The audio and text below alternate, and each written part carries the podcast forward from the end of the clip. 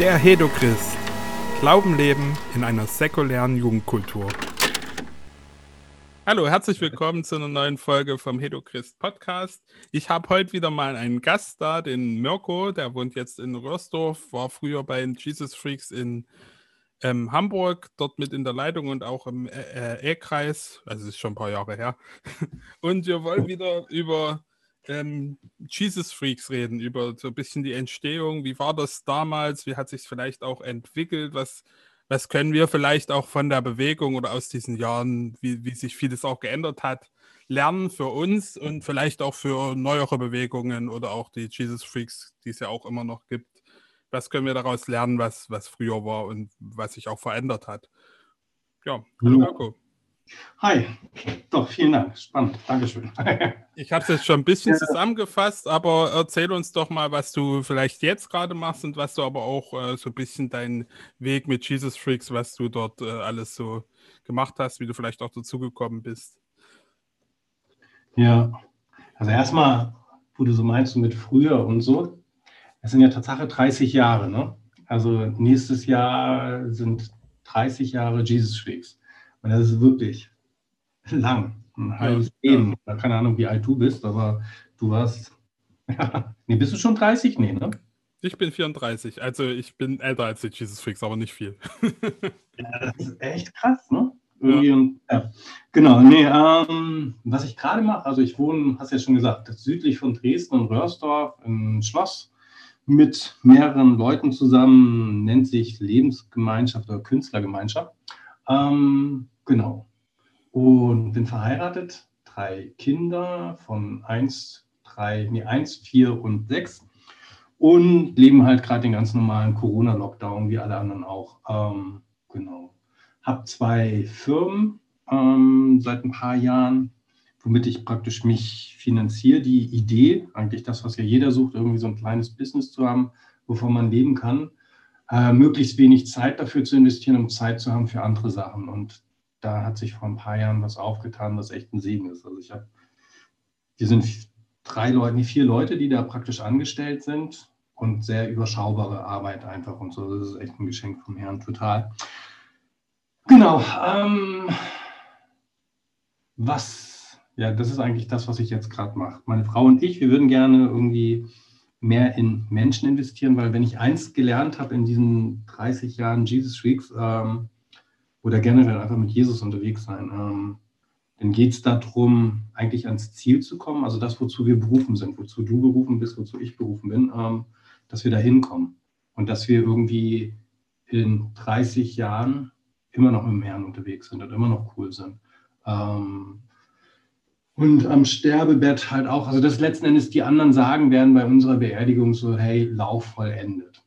Hm. Und ähm, in diesen 30 Jahren, was ja noch keine lange Zeit ist, wenn man so will, ähm, kenne ich zu viele Leute, die halt aufgegeben haben und ähm, auf der Strecke geblieben sind aus unterschiedlichsten Gründen. Ähm, einfach enttäuscht vom Herrn oder einfach gelangweilt vom Leben und was weiß ich. Ähm, genau, und mein Wunsch, der Wunsch von mir und meiner Frau, ist halt letzten Endes Leuten zu helfen, zu sagen, so, hey, geh weiter. Also Gott ist gut, das Leben ist manchmal vielleicht irgendwie scheiße, aber so what, Gott ist gut und geh weiter. Und Leid ist normal, Sachen, die kaputt gehen, sind normal, Beziehungen, die kaputt sind. Also dieser ganze Schnickschnack, also letzten Endes so, geh weiter. Es lohnt sich. Und das ist das Ziel. Und das ist letzten Endes auch das, wenn ich so gucke, was ich bei Jesus Freaks gemacht habe, ähm, wenn ich sagen würde, so, das war mein Part mit Leute zusammenbringen,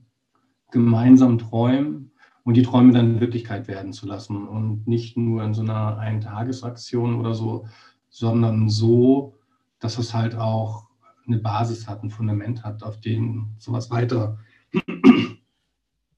wachsen kann, also Bestand haben kann. Also viele Dinge, die ich bei Fix angefangen habe, gibt es halt heute noch. Ob das dann alles gut ist, ist die andere Frage. Mhm. Weil wenn irgendeine Veranstaltung seit 30 Jahren stattfindet, oder nicht 30 Jahren, aber 25 Jahren. Ähm, ist vielleicht die Frage auch, ähm, ist es noch zeitgemäß? Also 25 so Jahren vielleicht. 25 Jahren. Hm. Ja, und halt Sachen neu zu machen. Wir haben damals halt Sachen neu gemacht, uns überlegt, irgendwie so, ey, wo haben wir Bock drauf? Und das haben wir halt gemacht.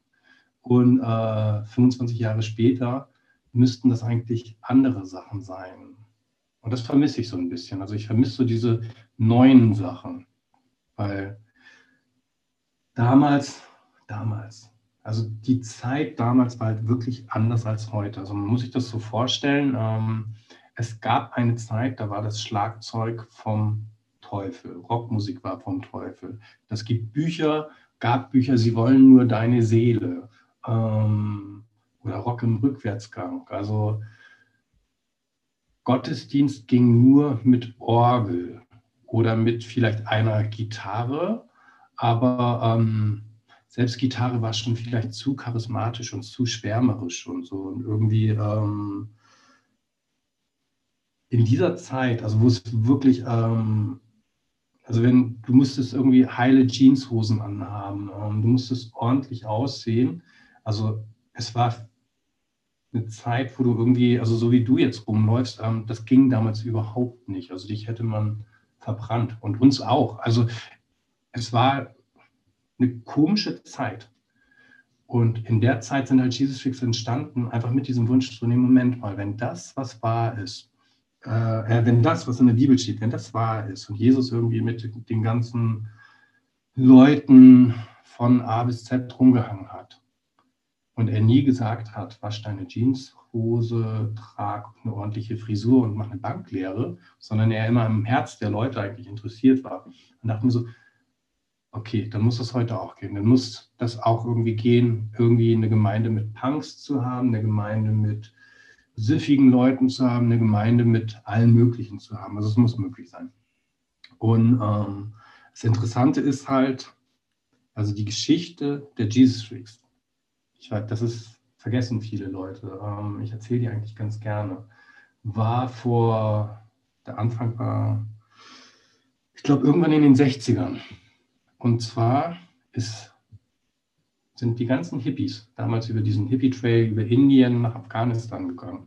Und in Afghanistan gab es dann einen Typen, also die sind dann da hingezogen und haben gesagt, so Mensch, für diese Hippies müssten wir doch eigentlich eine Gemeinde machen. Also wir müssen irgendwie die Leute aufnehmen, dass sie irgendwie merken, so irgendwie so, Jesus liebt die und so. Das war Freud McClung. Der hat dort mit Jungen mit einer Mission damals in Kabul ein Haus aufgemacht und diese ganzen Hippies praktisch in Empfang genommen. Dann ist er irgendwann nach Amsterdam gegangen und hat gesagt, so Mensch, so eine Gemeinde oder wo Leute einfach so sind, wie sie sind, kommen können, können wir hier in Amsterdam auch machen und hat letzten bei Jörgmann dann angefangen. In Amsterdam eben verschiedenste Aktionen, Gottesdienste und so. Und dann ist irgendwann ein Typ damit bei gewesen, David Pierce, der meinte, hey, das will ich auch, ich will einen Ort für Punks machen, wo Punks einfach kommen können. Wir machen Musik, haben halt ihre Musik gemacht, die so kacke war, dass die Leute meinten, das ist keine Musik mehr. So ist halt eben auch der Bandname, No Longer Music. Ähm, die hatten ihr Schiff gehabt am Steg, der Steg Steiger. Also so ist halt so diese Geschichte damals irgendwie. Dann gab es halt eben Steiger in Amsterdam, wo Martin und auch andere Leute aus Europa irgendwie waren und gesagt haben, so hey, das, was die da haben, das wollen wir auch. Wir wollen eine Gemeinde für Leute, die so sind wie wir. Und so ist Martin praktisch dann mit dieser Idee nach Hamburg gekommen, wo relativ schnell verschiedenste Leute zusammen waren und gesagt haben, das wollen wir. Parallel dazu ist zum Beispiel aber auch die Subchurch in Oslo angefangen. Also der Morten damals ähm, war auch in Amsterdam und hat gesagt, Mensch, wir wollen eine Gemeinde haben für Leute, die so sind wie wir. Und die Norweger, die sind halt alle ein bisschen cooler als, als Musiker und so. Ne? Ähm, und so kam dann halt eben Subchurch raus. Ähm, aber das war der Punkt. So zu sein, wie wir sind, so mit Gott unterwegs zu sein, wie wir sind. Und dann von Gott eben verändert zu werden. Also es war nicht der erste Punkt, irgendwie, wenn du gekommen bist und du warst Junkie, dass du von mit Drogen aufhörst oder solche Sachen und so, sondern Gott macht schon und Gott hat gemacht. Also es gab Junkies, die sind irgendwie an einem Abend haben die aufgehört, irgendwie Drogen zu nehmen. Und es gab andere, da hat das noch Jahre gedauert. Aber die haben dann halt irgendwie ihre Beziehung mit den Eltern erstmal auf die Reihe gebracht oder andere Sachen. Also Jesus Freaks war ein Ort, wo Leute einfach so, wie sie sind, mit Gott in Verbindung gebracht worden sind. Und ähm, geträumt haben. Und das Schöne war halt, dass Gott halt Träume auch wahr macht. Ne? Also wir haben damals immer gesagt, so Gott macht aus Scheiße Gold. Ähm, und das stimmt. Also wir haben geträumt und wir haben gesagt, Jesus, hier sind wir, mach, was du willst. Und dann hat er gemacht. Und ich meine, jetzt Podcasts oder diese ganzen YouTube-Channels und so. Wir hatten damals in Hamburg, wollten wir eine Fernsehsendung haben und da gab es halt noch kein Internet. Es gibt eine Zeit vor dem Internet. Ähm, Nein. da hat man noch Fernsehen geguckt mit festen Sendezeiten. Briefe geschrieben oder was? das auch. Ey, die ersten Einsätze mit den Jesus Fix und so. Wir haben Jesus Fix am Anfang mit dem Faxgerät organisiert. Und das ging. Ja. Rundbriefe per Post. Hat halt alles gedauert, dass es ging. Ja. Irgendwann hatte ich ein Handy. Das war dann schon ein Fortschritt. Aber da hast du angerufen und 1,80 die Minute bezahlt. Ähm, ja. Meine Gespräche dann kürzer. Aber auf jeden Fall haben wir geträumt. Wir hatten eine Fernsehsendung gehabt mit damals echt erstaunlich vielen Zuschauern. Ähm, Radiosendungen gehabt wo irgendwie Leute zugehört haben, gefragt haben, angerufen haben und also ein Schnickschnack. Also geträumt und gesagt, Herr, hier sind wir, mach, was du willst. Und das war eigentlich so das Gebet schlechthin. Und das ist eigentlich auch das, was ich jetzt gerne öfter sagen würde. Jesus, hier bin ich, mach, was du willst. Ich weiß, dass Floyd McClung das noch gesagt hat und Gott ihn dann mit 60 und seiner Frau noch nach Südafrika geschickt hat, um dort irgendwie weiterzumachen. Das ist ein gefährliches Gebet. Ähm, aber letzten Endes das zu machen, ich will das echt. Aber manchmal ist man halt irgendwie im Alltag dann so gefangen mit dem ganzen Schnickschnack drumherum und so und denkt halt irgendwie so, nee, geht nicht mehr, ich kann sowas nicht mehr beten. Genau, aber ich glaube, das brauchen wir. Das brauchen wir auch bei den Jesus Weeks oder wo auch immer irgendwie, ähm, dass man dieses alte Gebet, Herr, wohin sollten wir gehen, wenn nicht zu dir? Irgendwie. Und Jesus irgendwie, der sagt, hey, folge mir nach. Genau. So, jetzt muss ich mal eine Frage stellen, sonst fange ich ja, äh, Warte mal, Frage, Frage. Äh, mir ist schon ein paar, paar Sachen sind mir schon eingefallen. Äh, erstmal dieses Ding, das, äh, das, hast du schon am Anfang ein bisschen gesagt, dass du immer ein bisschen der äh, äh, sage ich mal, der, der, der Zusammenhalter warst oder der, der, der, der Träumer oder na, nicht so der Träumer, sondern der, der eher gesagt hat, ich will Sachen machen, die ein bisschen mehr Bestand haben und nicht nur so Nullnummern sind. Ne? Das ist mir zumindest so vorgekommen. Du warst auch der, der bei den Freaks, wo es dann nicht mehr so toll lief, nicht äh, gleich abgehauen ist, sondern einfach auch dabei geblieben ist, auch dann nicht mehr in der Leitungsrolle, sondern einfach als äh, quasi mehr so Zuschauer.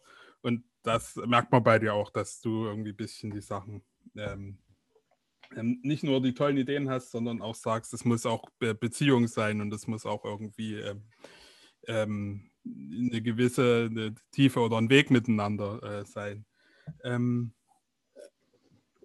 ja, zu den Anfängen. Ähm, du hast noch gar nicht so richtig erzählt, wie du selbst dazu gekommen bist zu der Bewegung. Hast bis erklärt, wie es entstanden ist und auch diese Ursprünge oder die Vor Vorfahren, sage ich mal, das ist ja das Schöne, dass man sich so ein bisschen befruchtet. Ne? Also, dass andere Bewegungen vorher da waren und dann entsteht wieder was, was Neues. Und auch durch die Jesus Freaks sind viele der neuen Gemeindebewegungen, die es jetzt wieder gibt, sehr befruchtet worden, sodass halt Sachen möglich ja. sind, die ohne die Freaks gar nicht möglich wären. So, ne? Schlagzeuge. Ja.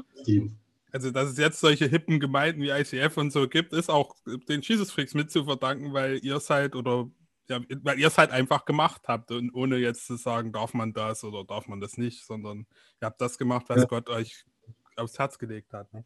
Ja, und andere Leute halt gesehen haben, dass es okay ist. Also ja. es ist kein Feuer vom Himmel gefallen und hat uns zerstört, was wir am Anfang oft gesagt bekommen haben, wir seien vom Teufel und all so ein Schnickschnack. Ähm, die Leute haben gesehen, dass es funktioniert.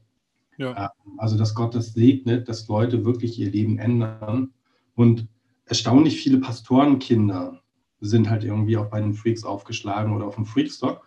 Und ich habe öfter immer irgendwelche Pastoren getroffen oder Eltern, die erzählt haben, so hey, unsere Kinder, unsere Töchter, unsere Söhne, die waren in der Gemeinde bei uns und das hat nicht funktioniert alles und so. Die waren auf dem Freakstock und haben echt Feuer gefangen. Und sind nicht bei den Freaks dann irgendwie so, aber haben Feuer gefangen und sind ihren Weg dann cool weitergegangen. Und das haben Leute gemerkt. Und deswegen halt angefangen zu sagen, so, okay, gut, dann machen wir das halt eben auch. Ähm, nee, ich bin dazugekommen, das war Weihnachten 92. Das war normales Weihnachten. Ich bin, in Anführungsstrichen, habe ich mich selber christlich erzogen. Also meine Eltern, die waren, oder Familie war nicht mit dem Herrn groß unterwegs. Ähm, und ich habe aber festgestellt, wir hatten eine Gemeinde schräg gegenüber. Wenn ich dort sonntags hingehe, muss ich halt nicht die Wohnung mit sauber machen. Deswegen bin ich halt hingegangen. habe irgendwie Geld für die Kollekte bekommen, was ich als extra Taschengeld gesehen habe und so. Und in der Kirche dort, das war halt Kinderstunde. Ich war sieben Jahre alt, als ich anfing, dahin zu laufen. Ähm, es war halt nett. Also es war wirklich angenehm. Und wo ich auch wirklich glaube, ähm, dass Kinderstunden in Gemeinden, also das ist ein schrecklicher Name, aber Kinderarbeit, Kinderarbeit ist noch schrecklicher. Sich in Kinder, zu, in Kinder zu investieren, das ist der Schlüssel schlechthin. Ja. Also wenn eine Gemeinde das macht, ist es gut und es bringt Frucht. Und wenn die damit aufhören, ähm, dann ist es eigentlich der Tod der Gemeinde. Naja, und auf jeden Fall, ähm, genau, so bin ich halt über Jahre hinweg irgendwie in die Gemeinde gegangen und dachte dann irgendwann, ich bin ja Christ. Und das war halt eben eine Freikirche, da hast halt Bibel gelesen und das war es halt so. Ähm, es war, gab die Charismatiker, die Bösen irgendwie und irgendwie, genau. Irgendwann habe ich dann aber doch Charismatiker kennengelernt, ähm, weil sich ein alter Klassenkamerad von mir bekehrt hatte. Ähm, also mit Jesus anfing zu laufen. Bin dann mit ihm mal in seine Gemeinde gegangen, die total schräg war, aber da habe ich gesehen, so, okay, dieser Gott, vorher war halt Gott irgendwie einfach so ein Gott, du hast halt Bibel gelesen und das war es irgendwie so und hast irgendein Gebet gesprochen. Mhm. Da habe ich gemerkt, so, nee, man kann zu diesem Gott auch, der hat Interesse an mir und der will eine Beziehung mit mir Tatsache irgendwie haben, was immer das dann auch bedeuten mag. Ähm, und habe ich relativ schnell dort die Freaks, die waren da ja auch gerade entstanden, die waren dann auch da. Der eine hat mir so einen Flyer in die Hand gedrückt und meinte so, hier, Jesus Geburtstagsparty am 24. komm vorbei, bring Geschenke mit. Er gibt auch Torte und solche Sachen. Und ich dachte echt, Spacken, Spinner irgendwie, was ist das? Aber so wie so oft ist Weihnachten halt bei Familien oft anstrengend. Und ähm, für mich war das dann halt eine optimale Möglichkeit, am Heiligen Abend zu sagen, irgendwie so, hey, ich gehe noch in die Kirche, weil da konnten meine Eltern ja nichts zu sagen, weil, genau, bin ich da auf die Party gegangen, Jesus Geburtstagsparty. Ähm, und da habe ich gemerkt, so, hey, nee, also es ist nicht nur diese Beziehung zu Gott, sondern Jesus ist mein Freund. Und er ist an mir für, also ist 24-7 immer äh, interessiert. Er will mit mir unterwegs sein, so wie ich bin. Und ich weiß noch so, ich war da auf der Feier und bin dann von dort, das war im Hamburger Norden, zu Fuß nachts nach Hause gelaufen, also durch die Stadt irgendwie kalt, Winter, bestimmt sechs, sieben Kilometer oder so. Und bin wie auf Wolken gelaufen und dachte so, das ist einfach nur geil, das will ich und so. Genau, und so habe ich die Jesus Freaks letzten Endes kennengelernt. War einfach ein Haufen von Leuten, die sich freitags getroffen haben. Und dann war das halt relativ schnell. Also es ist einfach, also der Großteil der Freaks war halt einfach, oder generell sind die meisten Menschen nicht unbedingt irgendwie mit der Gabe der Organisation gesegnet oder der Struktur, äh, Struktur. Einfach einen Plan zu machen und einen Plan irgendwie zu, zu sehen. Und ähm, wenn du irgendwie so einen Haufen Assels in Anführungsstrichen da hast, ähm, war das halt relativ hilfreich. Also meine Gabe ist es einfach, ich kann also ganz ich sehe irgendwas und sehe wie vor meinem inneren Auge einfach so eine einfache Struktur, die das Ding einfach irgendwie ein bisschen hilft oder einfache Idee, irgendwie so Schritt 1, 2, 3 und dann ist das ein bisschen entspannter. Man muss nicht irgendwie alles immer tausendmal wieder besprechen, sondern wenn man einfach sagt, hey, wir machen das jeden Freitag so oder so, dann ist es irgendwie auch nett, einfacher für alle. Genau, und deswegen war ich da relativ schnell einfach mit bei. Und dann gab es irgendwann halt diese Idee, so, ey, wir machen Jesus Fix International. Also wir machen überall Jesus Fix Gruppen auf. Ähm, und dann weiß ich noch, das war Ostern, ich weiß gar nicht, 94 glaube ich dann oder 93. Und ähm, da bin ich mit dieser charismatischen Gemeinde, die es gab, bin ich nach, äh, auf Sylt gefahren. Das war immer so eine Osterfreizeit.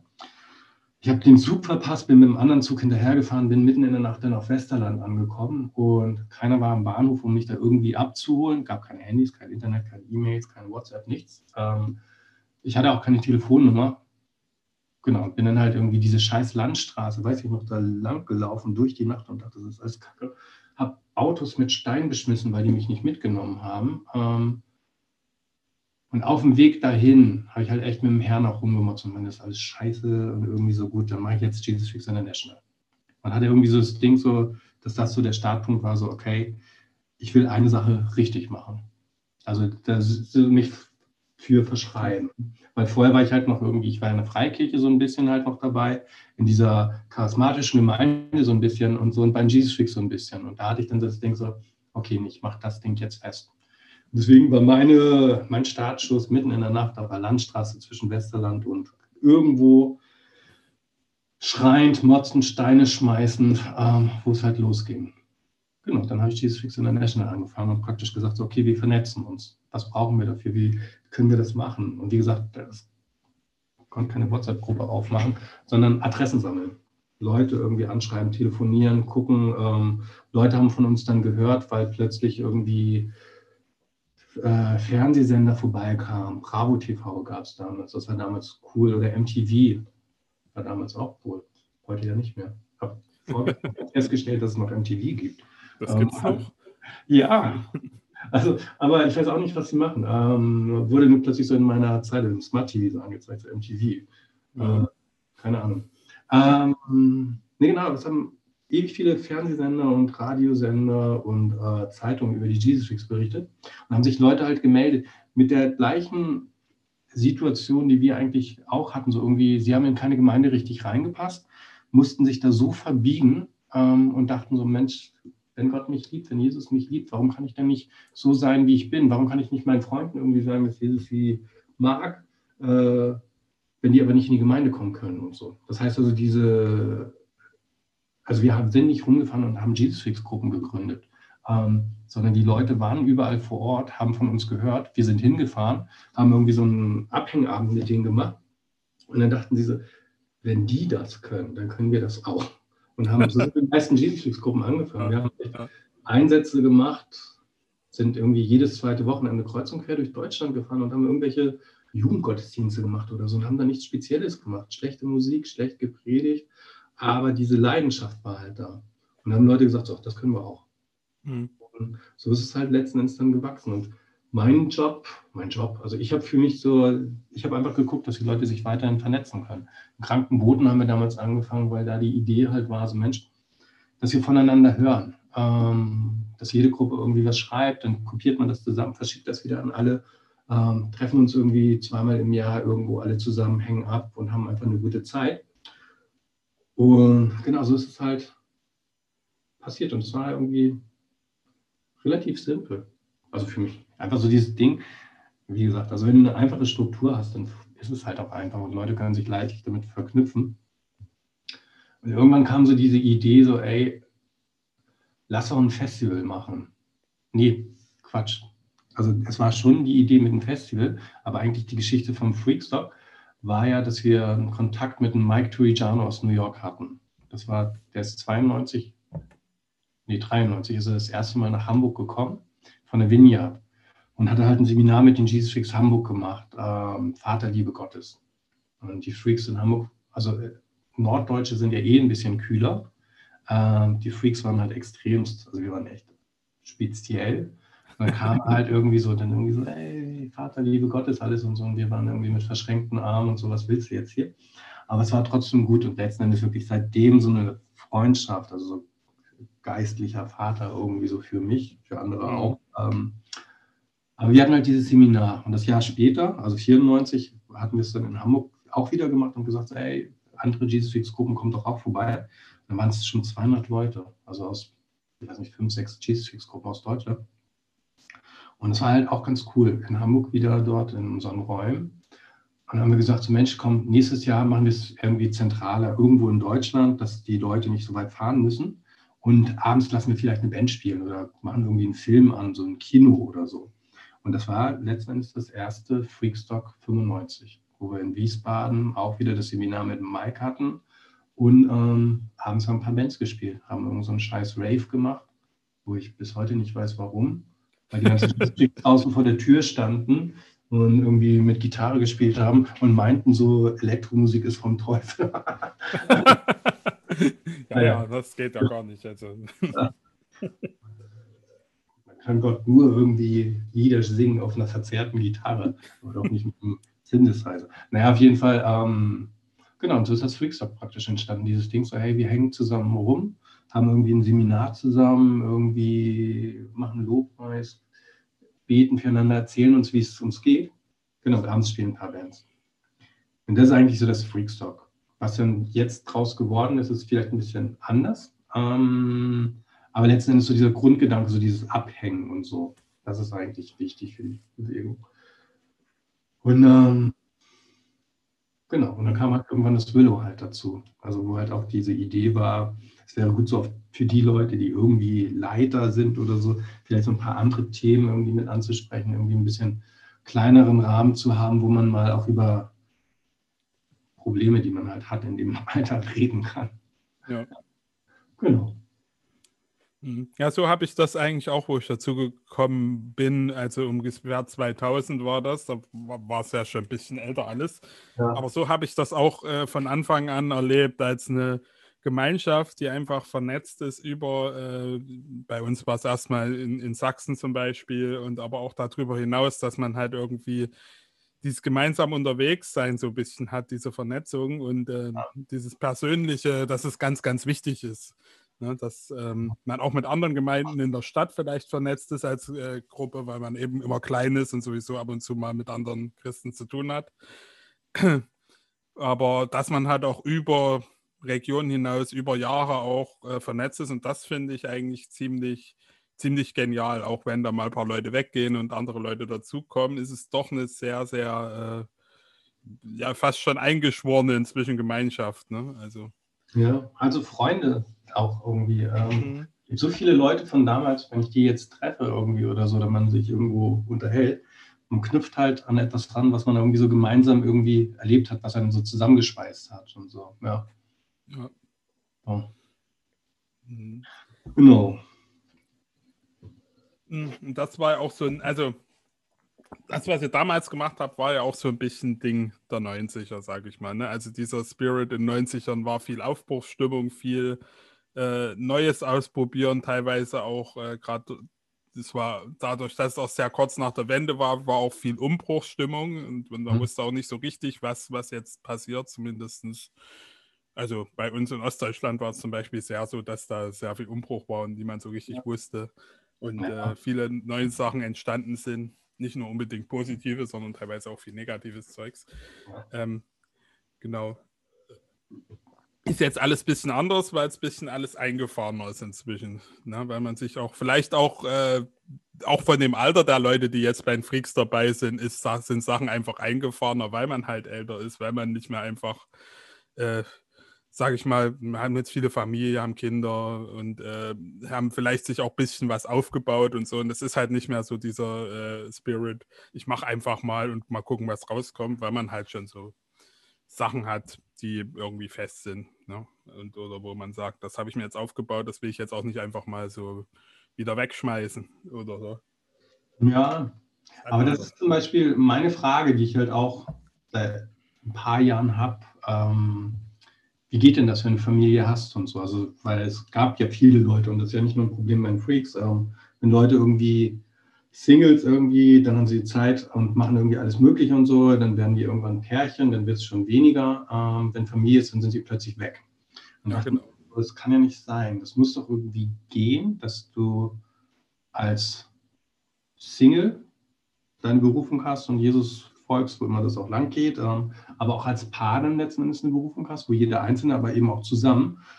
Aber das Gleiche doch auch, wenn du mit als Familie. Also es kann ja nicht sein, dass es irgendwie immer nur irgendwie dann vorbei ist oder so, sondern es ja. muss auch eigentlich so einen lebenslangen Weg geben mit den unterschiedlichsten Situationen, die du hast. Du bist halt am Anfang jugendlich, dann bist du irgendwie älter, dann hast du irgendwie Beziehungen, irgendwie so, dann hast du Familie, Kinder wachsen auf, Kinder ziehen aus, du bist mit deiner Partner, also mit dem Partner wieder zu zweit alleine, dann stirbt einer, dann bist du alleine irgendwie so, hast Enkelkinder, was weiß ich. Also es muss doch irgendwie auf dem gesamten Weg möglich sein, irgendwie, oder auf dem gesamten Weg gibt es ja eine Berufung. Und auf dem gesamten Weg gibt es ja auch irgendwo einen Herrn, der sagt so irgendwie, ey, wir sind noch lange nicht fertig. Mhm. Und ich habe, als ich hierher gezogen bin nach Dresden, ähm, also Rösdorf, ähm, war ich in der Gemeinde gewesen und da hat eine Frau gepredigt. Ich weiß nicht mehr, wer das war. Irgendwo im Alten Testament auf jeden Fall waren die halt unterwegs gewesen mit ihrem Stamm. Und dann hat der Neffe zu seinem Onkel gesagt, so hey, wir wollten noch in die und die Stadt, lass uns jetzt mal losziehen, dass wir da auch ankommen. Also das ist unser Ziel. Dann hat der Onkel gesagt, so nee, pass auf, ich habe äh, junges Vieh und junge Kinder. Wenn wir jetzt loslaufen, dann gehen mir die ein, dann sterben die. Deswegen geh du los in deiner Geschwindigkeit und ich folge in meiner Geschwindigkeit, dass es meiner Familie und meiner Herde gut geht. Und genau, und das ist, glaube ich, die Herausforderung, ähm, dass du deine Berufung hast, dass ich meine Berufung habe, seit 30 Jahren, seit 40 Jahren, ähm, die sich immer ein bisschen verfeinert und so, aber so diese Grundsache, die baut sich langsam auf und die wird, baut sich auch noch weiterhin auf. Also ähm, und die bleibt auch. Also die Geschwindigkeit ändert sich.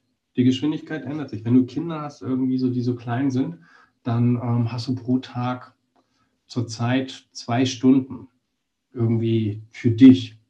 Vielleicht oder eine Stunde, zwei Stunden ist viel, eine Stunde, wo du wirklich sagen, sagen kannst, okay, das ist jetzt für mich. Und ansonsten bist du Familienvater. Irgendwie kümmerst dich um die Firma, um Beziehungen, um all diese Sachen und so. Und das ist okay.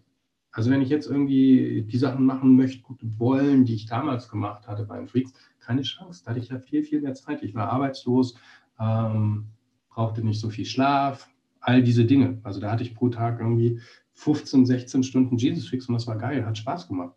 Wir haben irgendwie im Büro geschlafen, irgendwie, also was wir da, oder in Gemeinderäumen. Man hat irgendwie im Auto geschlafen, sonst wohin gefahren und all solche Sachen. Das geht, kann ich heute ja gar nicht mehr machen. Also und ähm, es ist okay, weil der Grund, die Richtung, die stimmt und ich habe einfach eine andere Geschwindigkeit. Und das muss ich gerade lernen, noch mehr, das müssen andere Leute lernen. Und ich glaube, ähm, was meine Geschwindigkeit ist, dass meine Familie nicht kaputt geht, also meine Kinder nicht kaputt gehen, aber auch nicht, dass ich stehen bleibe und gar nichts passiert. Hm. Und das ist, ähm, glaube ich, diese Herausforderung also bei vielen Eltern Jesus Freaks so diese Geschwindigkeit zu sehen. Wo geht es denn jetzt? Wie geht es denn jetzt weiter? Ähm, ja, und nicht stehen zu bleiben. Hm. Genau. Sehr cool. Ja. Wie würdest du denn äh, Leute ermutigen, diesen ähm, äh, diesen, diese Geschwindigkeit zu finden. Ich finde das Beispiel äh, super cool, was du, also mit, mit, mit das, äh, dass du nicht stehen bleibst, sondern dass du guckst, wie, wie kann ich denn jetzt gehen, aber dass du immer das im Hinterkopf hast, dass du sagst, ich will weitergehen, ich will äh, mit Gott unterwegs sein und mein Leben ist jetzt nicht vor, noch nicht vorbei. Es werden noch coole Sachen passieren, aber halt anders als damals. Ne? Das, äh, andere Geschwindigkeit, aber dann vielleicht auch viel, viel tiefer oder viel, viel äh, nachhaltiger vielleicht auch, ne? dass man früher viel gemacht hat, einfach mal ausprobieren und cool und manche Sachen funktionieren, manche nicht. Kann man vielleicht, wenn man dann älter ist, nicht mehr ganz so viel Sachen ausprobieren und äh, gucken, was funktioniert und was nicht, sondern die Sachen, die man macht, sind wirklich auch ein bisschen langfristiger, ein bisschen äh, mehr äh, in eine gewisse Richtung und man bricht dann vielleicht auch Sachen, wo man merkt, die funktionieren nicht auch schon viel, viel früher ab, weil man weiß, da kann ich jetzt nicht noch auf den Zeit reinstecken oder so. Und ähm, ja. wie, wie, kann, wie würdest du denn Leute, die jetzt vielleicht unterwegs sind und äh, gerade vielleicht gerade äh, Pärchen sind, vielleicht gerade Kinder kriegen, ermutigen, da auch intensiv Glauben zu leben? Also, ja, also Glauben leben, also wie viel Bibel lese ich gerade? Also ich kriege auf meinem Handy pro Tag einen Vers angeguckt, angezeigt, wo ich selten raufklicke, sondern irgendwie beim Wegwischen so kurz irgendwie lese. Ähm, und es ist okay. Also ähm, sich nicht diesen Stress machen, so, oh nein, irgendwie mein in einem Jahr durch die Bibel diese Plan funktioniert gerade nicht. Hat bei mir nie funktioniert. Ich habe den, also es gibt immer noch Parts in der Bibel, die ich irgendwie nicht kenne. Ähm, was auch okay ist. Also, weil, ja, weil ich meinen Weg mit dem Herrn habe. Also ich folge, folge ihm. Er sagt irgendwie so, hey, du folge mir nach, egal was links und rechts um dich herum passiert, du folge mir nach, was Jesus halt zum Petrus da meinte irgendwie, wenn ich will, dass der andere ewig lebt, du folge mir nach. Und das ist so das Ding, so, wo ich Jesus irgendwie vor mir sehe und sage, hey, du folge mir nach. Und nicht so irgendwie so dieses fiese, assige, irgendwie so los, schneller, du Stück, sonst was irgendwie und so, sondern dieses liebevolle, nette irgendwie so, ey komm, lass uns weitergehen. Das passt, lass uns weitergehen. Und ich letzten Endes einfach weiterlaufe. Ähm, wichtig ist halt, glaube ich, wirklich diese Ehrlichkeit zu haben, also sich das einzugestehen. Also ich könnte mir auch irgendwie so einen Plan machen, wie ähm, ich muss jeden Tag zwei Stunden beten. Wenn ich das nicht schaffe, dann ist alles scheiße. Und ähm, das ist halt nicht realistisch. Das heißt, das ist schon vorprogrammiert, dass nicht funktioniert. Und schwuppdiwupp bin ich einfach nur enttäuscht irgendwie und sonst was. Oder, also Enttäuschung ist eh so dieses Ding, was viele Leute rumschleppen. Also was ich auch bei den Freaks, die aufgehört haben, so sind viele halt einfach enttäuscht. Weil man hat Sachen, wenn man jünger ist, in Anführungsstrichen, das ist jetzt komisch, ne? aber es gibt tatsächlich Leute, die mhm. jünger sind. Ich werde in drei Jahren 50, das ist echt absurd. Ähm, und auf jeden Fall, ähm, wenn du jünger bist, hast du mehr Zeit. Dann kannst du mehr Sachen machen. Das ist auch okay. Du kannst Nächte durchfeiern irgendwie mit dem Herrn und all so ein Schnickschnack. Ähm, und wir haben halt, also ich habe Sachen erlebt mit dem Herrn, wo andere Leute immer noch für beten, dass sie das irgendwie erleben können. Ähm, ich meine, wir hatten Kneipen, wir hatten Gottesdienste mit hunderten Besuchern irgendwie. Jede Woche haben sich Leute bekehrt, also gesagt, wir wollen mit Jesus leben. Wir hatten Freakstock irgendwie mit 10.000 Tagesbesuchern. Ähm, wie gesagt, diese Fernsehsendung, wir sind irgendwie durch Europa gereist, haben irgendwie Leuten irgendwie sonst was erzählt. Wir waren Rockstars in Anführungsstrichen und so. Ne? ähm, und das war auch cool. Und wenn ich denn jetzt gucke, jetzt sitze ich hier irgendwie in so einem Schloss. Äh, oha. das, das Schloss. Nein, aber ich sitze mit BMW vor der Tür und jetzt. Genau, mit Rolls Royce, da ist ein Kratzer in der Tür drin. Das ist alles scheiße und Gott ist ungerecht. Und jetzt haben die auch noch meine Platin American Express Karte gesperrt. Nee, ähm, nee aber ähm, es geht alles langsamer. Und ähm, wesentlich langsamer. Und Fragen an Herrn, hey, wie geht das weiter? Ich weiß es nicht. Ich, das ist gerade wirklich die Frage, die meine Frau und ich haben, so, hey, wo geht's weiter? Wie geht's weiter? Ähm, wissen wir nicht, hören wir nicht. Die Sache, irgendwie hier nach Röhrsdorf zu ziehen, wie geht das als Familie denn? Wie kann es funktionieren? Das hat zwei Jahre gedauert, bis wir eine Antwort hatten.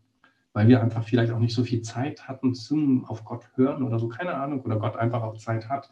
Ich meine, der hat den armen Mose 40 Jahre lang in die Wüste geschickt, um Schafe zu hüten, um ihn danach 40 Jahre lang mit dem Volk Israel durch die Wüste zu scheuchen. Also ähm, da sind zwei, drei, vier, fünf Jahre für den Herrn echt kein Problem. Und das ist okay. Und nicht dieses irgendwie immer zurückgucken und zu sagen, so, ach, damals war es so geil, da hat irgendwie Gott alles gesegnet, was wir gemacht haben und jetzt ist irgendwie alles langweilig und wenn ich in eine Gemeinde gehe, das ist alles spießig oder dies oder jenes oder so. Nee, also nicht zurückgucken, sondern weiter nach vorne gehen. Uns zu sagen so, und sich auch zu sagen, so Gott ist noch nicht fertig. Das sage ich seit zehn Jahren immer wieder zu mir, zu anderen. Ähm, Gott ist noch nicht fertig. Alles bis 40 ist ausprobieren.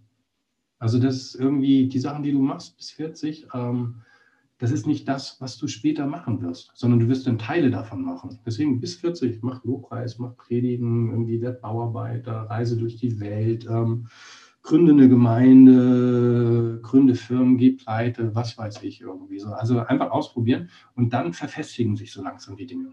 Dann kommt so langsam irgendwie so dieser Fokus, so, okay, was kann ich denn wirklich? Und ähm, was hat Gott in mein Leben reingemacht, was wirklich da ist? Und das ist okay. Und die wirklich fruchtbare Zeit, fruchtbare Zeit, aber das, wo wirklich dein Leben in das Leben anderer Leute reinredet oder so. Das ist, wenn du 60 bist. Ab 60, ab 70 irgendwie so. Das ist das, wo dein Leben wirklich Gewicht hat im Leben von anderen Leuten. Vorher ist alles irgendwie einfach, also ist auch wichtig und ist auch gut, aber die fruchtbare Zeit im Leben, das sind die alten Leute. Das sind die Leute, von denen wir lernen können. Ich hatte irgendwie, als diese ganze Wort- und Geist-Sache bei den Jesus Freaks war, wo ja dann diese ganzen Spaltungssachen kamen und so, war ich ja im Leitungskreis auch gewesen und ich wusste einfach nicht, wie soll das weitergehen. Die Spaltung ging ja auch durch den Leitungskreis durch. Und ich dachte so, mit wem kann ich darüber reden? Und dann habe ich halt Floyd McClung getroffen und ihm das irgendwie erzählt und dachte so, Mensch, der spielt mit Gott Fußball, der wird wissen, was ich machen soll. Und er meinte so, ey, das ist echt eine Riesenscheiße. Und das war's. Das war's. So, wenn, ja, das er, cool. wenn er einfach nur sagt, so irgendwie, das ist einfach scheiße, Weil das dachte ich die ganze Zeit ja auch, aber ich dachte, da muss noch hm. mehr sein. Da muss auch irgendwie, keine Ahnung. Nee, ein tiefer Sinn drin stecken oder sowas. Oder, oder ja. eine Lösung oder irgend sowas. Hm. Aber er hat das halt gesagt und das war für mich wie so ein Befreiungsding. So, okay, gut, dann geht man durch diese Scheiße einfach durch. Und irgendwie versucht das irgendwie gemeinsam, wie auch immer das gehen kann, irgendwie. Aber ähm, gibt da nicht mehr. Da ist keine tiefe Weisheit drin. Ja. Und ähm, das hilft. Und das haben wir, ich meine, das Scheiße das wussten alle. Also das hat ja auch jede Seite da gesagt, dass alles Scheiße ist. Ähm, aber er durfte das sagen mit seiner Geschichte, mit seinem Leben irgendwie so. Das hatte Gewicht. Ja. Irgendwie ähm, hatte ich jetzt gerade vor ein paar Tagen mit Freunden irgendwie, die auch gerade durch echt fiese Zeiten irgendwie gerade gehen und so. Und da meinte ich halt auch einfach so, weißt du, Scheiß drauf.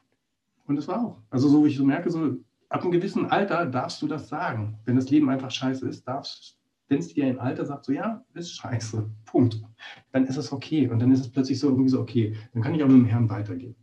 Ja. Und ähm, das ist das, was ich Familien oder Leuten sage. Irgendwie so, hey, wir kommen irgendwo her und wir gehen irgendwo hin. Und dieser Weg, den gehen wir einfach. Und die Geschwindigkeit ist unterschiedlich, das ist auch okay. Ähm, schau nach vorne, schau auf Jesus, dann gehst du in die richtige Richtung. Und es passieren gute Dinge und schlechte Dinge. Das ist einfach der Weg. Und ähm, es passieren Dinge, die wir nicht verstehen. Du wirst vielleicht eine Familie gründen, vielleicht auch nicht. Ähm, aber so what? Also, ja, und es ist okay. Und das würde ich Leuten sagen, oder das sage ich Leuten jetzt halt. Geh einfach weiter. Also, was für eine Alternative hast du denn? Ja, wo Irgendwie gibt ja nichts anderes. Also, und Gott segnet das. Gott ist treu. Also, beziehungsweise er segnet, er segnet dann die Treue. Also, was ich halt merke nach vielen, vielen Jahren, was ich jetzt halt auch am Anfang meinte, so mit der Firma oder so. Ne? Ich meine, das hat wirklich, ich habe 30 Jahre lang in meinem Leben immer Schulden gehabt. Immer. Also mit dem Geld aus irgendeinem Grund hat das nie funktioniert. Und vor zehn Jahren ist es wie so ein Schalter, der umgestellt gelegt wurde, wo ich angefangen habe, anders irgendwie über materielle Dinge zu denken, anders auch über Finanzen zu denken. Ähm, genau. Und plötzlich irgendwie so ist da wie so eine andere Tür aufgegangen, was irgendwie nett ist. Also wo Gott wirklich treu ist. Und diese Bibel, diese Bibel, also das Buch, ähm, da sind so viele Zusagen drin. Aber auch das, ich meine, das erzählen alle Leute immer wieder, weil du weißt, was ich meine. Also genau, Gott ist treu. Einfach weiter. Geh einfach weiter. Geh einfach weiter, auch wenn Sachen scheiße sind. Jetzt ja, sind wir schon bei einer Frage, die ich gern noch äh, ein bisschen gestellt hätte, weil du es noch nicht so erwähnt hast und wieder zu der äh, äh, Freaks-Zeit, wo, wo, du noch äh, quasi aktiv dort warst. Da gab es doch bestimmt auch viele herausfordernde äh, Sachen oder wie du schon sagst, Sachen, die einfach scheiße waren und wo du jetzt sagst, ah, würde ich jetzt ganz anders machen oder ja, war halt auch damals so oder äh, hätte man besser machen können oder wir haben auch einfach daraus gelernt oder so. Fallen dir da vielleicht noch ein paar Sachen ein, wo du sagst, das war mega herausfordernd und da haben wir uns vielleicht auch total dumm angestellt, weil wir halt jung waren oder so und äh, könnte man vielleicht für die Zukunft daraus lernen? Ich meine, ich ein großer, also wir waren tierisch arrogant anderen Freunden gegenüber. Also ähm, wir haben auf unsere Rundbriefe, auf den Briefumschlag draußen drauf gedruckt, wenn Gott für uns ist, wer kann gegen uns sein? Also und ähm, wussten alles besser, haben von Leuten nichts angenommen, wenn die uns irgendwas gesagt haben.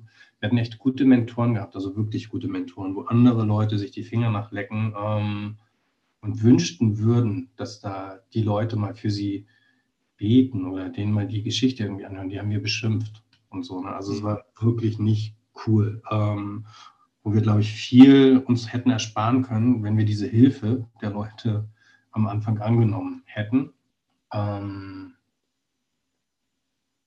aber dann einfach dieses, wir haben zu viel durchgehen lassen. Ich weiß noch so, dass wir im Leitungsteam in Hamburg, da ist es halt drogenmäßig echt schräg gewesen, also verschiedenste Leute. Ähm, beziehungsmäßig waren da Sachen, wo Leute irgendwie seltsam mit anderen Leuten umgegangen sind. Also auch, also Pärchen irgendwie. Und dann plötzlich war das Pärchen anders gemischt, dann dies und jenes und so, ähm, wo wir nichts gesagt haben. Also wo wir eigentlich wussten, irgendwie ist das uncool und haben aber halt alles so zugelassen. Es war alles okay. Ähm, und dadurch ist, glaube ich, viel, viel auch kaputt gegangen. Also Leute, wenn ich die heute noch sehe, wo ich weiß, was sie damals mitgemacht haben, die einfach einen Schaden weg haben. Also wirklich, ähm, was nicht cool war. Ähm, aber ich meine, das ist halt so dieser jugendliche Stolz, den du halt auch hast. Also es ist ja auf der anderen Seite halt auch unsere Stärke dann trotzdem gewesen, dass wir halt die Fahne hochgehalten haben und losmarschiert sind. Ähm, aber gleichzeitig haben wir dadurch halt viel kaputt gemacht. Ähm, wir haben dieses ganze Leitungsding, haben wir, glaube ich, am Anfang nicht wirklich verstanden. Also es gab Zeiten auf dem Freakstock, da hatten wir Karten, da stand drauf, also vom Leitungsteam, ähm, der Gottmodus, nee, aber sowas irgendwie so, ich darf überall zu jeder Zeit jede Entscheidung treffen und du hörst gefährlichst drauf. Ja, genau, also wir haben irgendwie wenig auf andere Leute gehört und auch irgendwie über Leute blöde Entscheidungen getroffen, glaube ich. Ähm, ja. Aber sonst war es nicht so gut.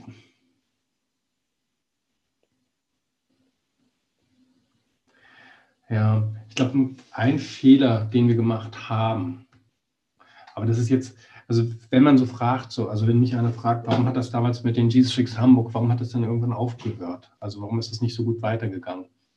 Ich glaube, am Anfang waren wir so dieses komplett alles frei und dann gab es ja verschiedenste Leute, die irgendwie auf, die, auf der Straße oder auf der Strecke geblieben sind, ähm, wo wir im Leitungsteam ja dann auch gucken mussten und so. Und dann fing es an, dass wir auf der anderen Seite runtergefallen sind, dass wir plötzlich alles über abgesichert haben, abge, abstrukt, also Strukturen geschaffen haben, ähm, um Sachen so abzusichern, dass ja nie wieder irgendwas passieren kann und sich ja nicht irgendwo wieder jemand mal irgendwie ja, übernimmt und dann Schaden nimmt oder so. Und ähm, das ist, glaube ich, so dieses Ding, so beim, wenn du organisieren kannst oder strukturieren kannst, dann musst du halt auch die Mitte halten. Und wenn mhm. Leute die Mitte nicht halten können und aber organisieren, dann wird das plötzlich irgendwie ganz, ganz chronisch. Wir hatten am Anfang der Jesus Freaks in Hamburg, das ist für mich so ein Ding, wo ich das ein bisschen dran festmache, Brot an die Obdachlosen verteilt. Und es war Brot vom Bäcker, altes Brot, trockenes Brot irgendwie, ungeschmiert. Und das haben wir an Obdachlose in Hamburg verteilt und es war jeden Freitag. Und wenn du irgendwie dabei sein wolltest bei den Freaks, dann bist du mit Brot verteilen gegangen und hast das Leuten irgendwie Hand gedrückt und irgendwie gesagt, so, hey, darf ich für dich beten? Was weiß ich irgendwie, oder Gott ist da oder brauchst du irgendwas anderes oder so. Und wenn du mit dabei sein wolltest, musst es, warst du beim Brotverteilen dabei, weil da waren alle dabei. Und ähm, irgendwann wurde das organisiert und dann wurde das immer besser. Nachher waren das echt Sandwiches, die wir an die Obdachlosen verteilt haben. Aber es gab plötzlich so einen Arbeitskreis, der es gemacht hat. Das heißt also, der Großteil der Freaks ist einfach feiern gegangen nach dem Gottesdienst, war ja immer Freitagabends. Und ein kleiner Teil, die sind losgegangen und haben halt noch Sandwiches verteilt. Und da haben wir halt diesen Fokus verloren, irgendwie so, wofür machen wir das eigentlich? Für wen machen wir das eigentlich? Mhm. Und ähm, da halt eben diese Mitte zu finden, irgendwie in diesem ganzen Ding. Also nicht auf der einen Seite vom Pferd runterfallen, alles ist möglich und wir machen einfach, was wir wollen. Oder aber auf der anderen Seite so, nee, alles nur nach äh, totaler Überprüfung von allen möglichen Szenarien, dass ja nichts falsch gehen kann, sondern irgendwie so in dieser Mitte. Ich wollte immer mal ein Buch schreiben, ich weiß nicht, vielleicht schreibe ich es irgendwann mal. Berufen zur radikalen Mitte. ähm, radikale Mitte. Hm. Ja. Hm. Ja klar, macht, macht, macht auch Sinn. Ne? Also dieses, diesen Spirit, dass man halt macht, äh, äh, behalten, aber quasi Fehler zu erlauben, aber sie eben auch als Fehler anzusprechen. Ne? Nicht zu sagen, ja, wir haben das halt jetzt gemacht, weil es toll war, sondern dass man auch mal sagen kann, ja, das war eben falsch und gut. Ne? Also ja. Ne, das, das ist vielleicht so diese Lösung da dafür. Machen lassen, aber dann eben auch sagen, das war, das war eine total dumme Aktion und nicht irgendwie zu vertuschen oder so zu tun, als wie, ja, naja, egal. Ja, ja, genau. Ja. Ja, cool. Ähm, ja, wir sind jetzt bei 50 Minuten so. Ähm, vielleicht äh, noch, noch so eine Abschlussfrage, die ich immer gerne, gerne bringe. Ähm, hast du eigentlich aber auch schon äh, viel, viel beantwortet. Wie würdest du denn ähm, Leute einfach ermutigen, die vielleicht jetzt, wir haben ja über Jesus Freaks geredet, die vielleicht jetzt gerade in der Situation sind, vielleicht auch noch ein bisschen jünger sind, wo sie gucken wollen, wie ist denn mein Weg mit Gott? Wo finde ich denn meinen Platz? Oder wie, äh, die sich vielleicht auch nicht getrauen, Sachen auszuprobieren, die, die nicht so in Systeme reinpassen oder so. Wie würdest du Leute ermutigen, ihren Weg zu finden? Wie, wie kann man das finden als junger, junger oder vielleicht auch schon ein bisschen älterer Mensch? Ne? Also vielleicht als junger Mensch, aber auch gerade wenn, oder auch als Familie, wenn man jetzt so eine neue Situation im Leben hat, wie, wie kann, kann ich meinen Weg finden? Oder was? Ne? Also auf jeden Fall nicht alleine. Mhm. Du brauchst Gemeinschaft der Heiligen, wie es so schön heißt. Ähm, das kann ein, zwei, drei Leute sein irgendwie. Ähm, ich hatte am Anfang Martin Dreier und dann nachher andere Leute, die halt einfach gesagt haben, so mach. Und ähm, ja, ich würde Leuten sagen, irgendwie so, hey, such dir jemanden, der so ist wie du oder der irgendwie, wo du träumen kannst oder so. Ich meine, letzten Endes ist ja, wie gesagt, das, was meine Frau und ich machen wollen, ähm, sowas Leuten zu sagen. Probier es aus. Also man kann ja nicht viel falsch machen. Also äh, doch, man kann eine Menge falsch machen, aber es ist alles immer überschaubar. Und ähm, ja, und ähm, auf jeden Fall nicht alleine irgendwie sein, sondern such dir Leute. Ich meine, das ist jetzt so mit Corona-Zeiten vielleicht ein bisschen schwierig, aber auch selbst da kannst du irgendwie über Zoom oder sonst was irgendwie. Ähm, meistens hast du die Leute ja auch schon irgendwo. Und dann einfach machen. Also nicht irgendwie denken an alles, was irgendwie nicht möglich ist und so, sondern einfach machen. Also man kann immer noch irgendwo hin. Ja gut, jetzt heute nicht, aber du könntest ja jetzt draußen, also irgendwie kannst du ja einen Open-Air-Gottesdienst machen. Einfach jeder eine Maske, 1,50 Meter Abstand dann kannst du dich auf jeden Marktplatz stellen und irgendwas machen. Also ähm, und deine Gemeinde so einfach so aufbauen, anfangen. Äh, mit Leuten unterwegs sein. Als Familie das Gleiche, irgendwie sozusagen so, okay, dann sind wir als Familie jetzt unterwegs. Und wie machen wir das jetzt? Wir haben uns immer eine Gemeinde gesucht. Also ähm, ich habe mir in meinem Leben, also ich war ja mein Freaks irgendwie irgendwann aus dem Leitungsteam raus und dann war ich in Belfast, habe da gearbeitet, ähm, weil ich in Deutschland keinen Job gefunden habe und habe mir eine Gemeinde gesucht. Und dann war das halt eine normale irische Gemeinde, die auch geil war. Aber ähm, und dann war ich irgendwann, irgendwann später in der Schweiz gewesen, habe mir da eine Gemeinde gesucht oder in Mitteldeutsch, also nicht Mitteldeutschland ist jetzt hier, aber in, ähm, ich habe mir immer eine Gemeinde gesucht, die Gemeinschaft der Heiligen so wie ich bin. Und wenn du eine Familie hast, kannst du auch in der Gemeinde gehen. Sonntagmorgens 10 Uhr ist Gottesdienst ähm, oder um 11. Und gerade wenn du Kinder hast, mein Tag fing heute Morgen um 4 Uhr an. Also da ist 10 Uhr schon später Nachmittag so gefühlt. Ähm, such dir Leute. Sei nicht allein unterwegs. Und denk nicht irgendwie, das ist das Problem, was ich, äh, ein paar Jesus-Freaks haben, irgendwie, ja, ach nee, es gibt ja keine coolen Gemeinden mehr. Blödsinn. Es gibt immer die Gemeinschaft der Heiligen. Äh, irgendwo. Die mag, mag cool sein oder auch nicht, aber es sind, ist trotzdem Gemeinschaft. Ne? Also auch ah. wenn es nicht ganz so cool ist, wie du dir das vielleicht mitunter wünschst, ist trotzdem du, total bereichernd. Ne? Ja, und such dir Leute, wo du ehrlich sein kannst. Ich habe mich mit dem Cookie, das ist einer, der halt auch seit Anfang an bei G-Swix dabei ist, also Christian Reschke, unterhalten, warum wir noch mit dem Herrn unterwegs sind. Und das war nicht Gnade. Also Gnade gilt für alle. Ähm, ja. Sondern ähm, was wir festgestellt haben, war, dass wir ehrlich waren, sind. Also ehrlich vor Gott. Also wenn es scheiße ist und ich irgendwie Gott gerade nervig finde und irgendwie enttäuscht bin, habe ich ihm das gesagt. Ich habe Gott so oft mit Steinen in der Nacht beschmissen. Ähm, und es ist okay. Ich habe gesagt, komm her, du Feigling. Dann hau ich dich jetzt. Und es war okay. Ich kann damit leben. Ich kann damit leben, wenn meine Kinder zu mir sagen, du bist doof. Also das ist okay. Ich nehme sie trotzdem in den Arm. Ähm, und das andere, ähm, ehrlich zu Menschen auch. Ich hatte immer Leute um mich herum, wo ich irgendwie ehrlich sagen konnte, was gerade los ist. Und ähm, wo ich nicht weiter weiß, was weiß ich irgendwie. Und es war okay. Weil im Leben passieren Dinge, die nicht cool sind. Und das hat Augustinus, glaube ich, oder irgendwie, also einer der alten Kirchenwüstenväter, ähm, dasselbe Leid ist der Weg, nee, ist für den einen der Weg in die Hölle und für den anderen der Weg in den Himmel. Und ähm, Probleme werden kommen. Und entweder du wirst dran kaputt gehen und dann gehst du richtig kaputt, oder aber es bringt dich ein Stückchen näher an Gott dran. Und das kann sein, dass irgendwie Freunde sterben, äh, kann sein, dass du deinen Job verlierst, ähm, was weiß ich auch immer. Dinge passieren. Das Leben ist einfach Leben. Hm. Und da brauchst du einfach Leute um dich herum. Und wenn du jünger bist irgendwie und so, probier Sachen aus, stepp Sofas raus auf die Straße und feier Sofa-Gottesdienste. Ähm, überleg dir, wo du Bock drauf hast oder geh in irgendwelche Online-Spiele mit deinen Freunden hinein und gründe da eine Gemeinde. Keine Ahnung. Also man kann ja so viele Sachen machen. Ähm,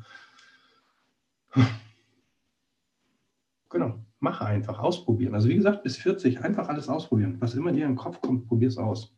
Außer Drogen und Alkohol. nee, aber sowas halt. Ähm, probier aus, ob du Lobpreiser bist, ob du Musiker bist. Gründe eine Band, gib Konzerte in irgendwelchen schlechten Clubs. Ähm, schreib ein Buch, was keiner lesen will. Man kann ja heute auch alles machen mit Print on Demand. Wird Designer. Irgendwie. Ja. Genau, und cool. sonst ähm, irgendwann werden wir auch eine Webseite vielleicht haben oder irgendwie so. Man kann, schreibst du irgendwie bei dem Dings dann immer noch einen Kontakt mit drauf oder so? Ähm, ja, kann ich machen. Also wenn Leute wollen oder Fragen haben oder jemanden suchen, können die sich auch gerne melden. Also ähm, mhm. ja. Ja, genau. Ich schreibe das dann nochmal in die, in die Show Notes mit rein, dann könnt ihr euch auch direkt an Mirko wenden, wenn genau. ihr Fragen habt. Genau. Ja. Oder irgendjemanden, der sagt so, ey, geh weiter, alles ist gut. Das hat der Mike Tuijano aus New York damals gesagt. Wie gesagt, also echt so ein geistlicher Vater, der ist jetzt auch schon 70. Und es ist einfach cool, wenn du jemanden an der Seite hast, der sagt so, schon okay. Mach mal. Ja. Läuft schon. Oh. Cool. Bin stolz ja. Ja, cool. Ja, cool, Mirko. Schön, dass du dabei warst. War eine sehr coole Unterhaltung. Ja, hat mir Spaß gemacht. Hätte nicht gedacht, dass es so gut geht irgendwie mit dem Ding, aber ist ja cool. Schön. Ja, cool. Sehr geil. Danke dir, Simeon. Ja? Danke, danke. danke. Tschüss. Ciao.